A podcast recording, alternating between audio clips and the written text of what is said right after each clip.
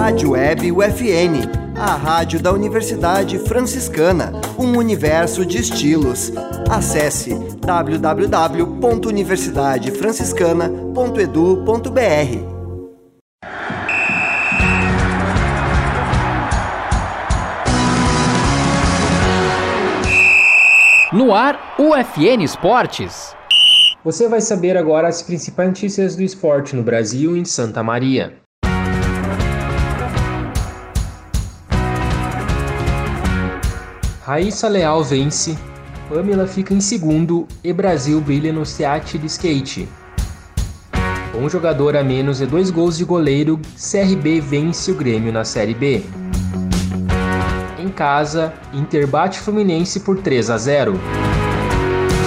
Inter de Santa Maria começou a preparação para a Copa FGF na segunda-feira, dia 15 tenista de Santa Maria marca presença em Mundial Sênior. Este é o programa UFN Esportes. Produção e apresentação do acadêmico de jornalismo, Matheus Andrade. Raíssa Leal é a campeã da segunda etapa da Liga Mundial de Skate Street. Com o resultado, a fadinha do skate é a maior vencedora da SLS entre as mulheres, com cinco etapas. Pamela Rosa ficou na segunda colocação após liderar toda a prova. A japonesa Bondimi completou o pódio. Pamela dominou toda a prova, até a última manobra quando levou a virada de Raíssa Leal. A brasileira vence a sua segunda etapa seguida de virada no fim. Se contar a última temporada do SLS, já são quatro viradas na última manobra para a maranhense. As duas exploraram os elementos mais altos da pista e confirmaram o favoritismo nas classificatórias. CRB venceu o Grêmio por 2 a 0 no sábado, dia 13, no estádio Rei Pelé em Maceió, pela 24ª rodada da Série B do Brasileirão. Os gols foram marcados pelo goleiro Diogo Silva, ambos de pênalti. O resultado representa o fim da invencibilidade do tricolor na competição. A equipe gaúcha ficou 17 rodadas sem perder. Com o placar, o Galo é nono colocado com 32 pontos. Já o tricolor tem 43 e cai para terceiro, sendo ultrapassado pelo Bahia. No sábado, dia 20, o CRB visita o Sampaio Correia, no estádio Castelão, em São Luís do Maranhão. No dia seguinte, o Grêmio recebe o Cruzeiro na Arena em Porto Alegre, às 4 da tarde. O Inter venceu o Fluminense por 3 a 0 no domingo, dia 14, no Beira-Rio, em Porto Alegre.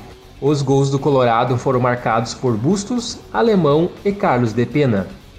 O time gaúcho chegou aos 36 pontos, se mantendo na sexta posição. A equipe volta a campo na segunda, dia 22, contra o Havaí na ressacada em Florianópolis. Já o Fluminense se manteve com 38 pontos e caiu para a quarta posição. O tricolor volta a campo na próxima quarta-feira, dia 17, para enfrentar o Fortaleza, no Maracanã, pelas quartas de final da Copa do Brasil. Os jogadores do Inter de Santa Maria se apresentaram no estádio Presidente Vargas. Vai ser o pontapé inicial do elenco na preparação da disputa da Copa FGF. O campeão da competição garante vaga na Copa do Brasil do ano que vem. Pelo menos 20 jogadores começaram os treinamentos. Outros atletas estão defendendo equipes na Série C e D do Brasileirão, que se encontram nas fases eliminatórias e devem chegar em Santa Maria nos próximos dias. O time santamariense está no Grupo A e estreia contra o Passo Fundo em 14 de setembro, numa quarta-feira. A direção tenta mudar a partida para um final de semana. Também vão ser adversários na primeira fase Elite de Santo Ângelo, Três Passos, Marau e Santo Ângelo. O atleta santamariense Marcelo Portela esteve em quadro no Campeonato Mundial de Tênis Sênior, realizado em Lisboa, Portugal. A competição, que se iniciou no dia 30 de julho, foi até o domingo, dia 14. Porém, o tenista já havia concluído sua participação no sábado. Na disputa por equipes, Portela foi um dos quatro convocados por ranqueamento pela Confederação Brasileira para ser um dos representantes na categoria dos 45 anos. Nos duelos entre 23 países, o Brasil ficou na décima posição. O Gaúcho terminou também as disputas em duplas, onde foi até a fase de quartas de final, e no individual, na qual jogou até a quarta rodada.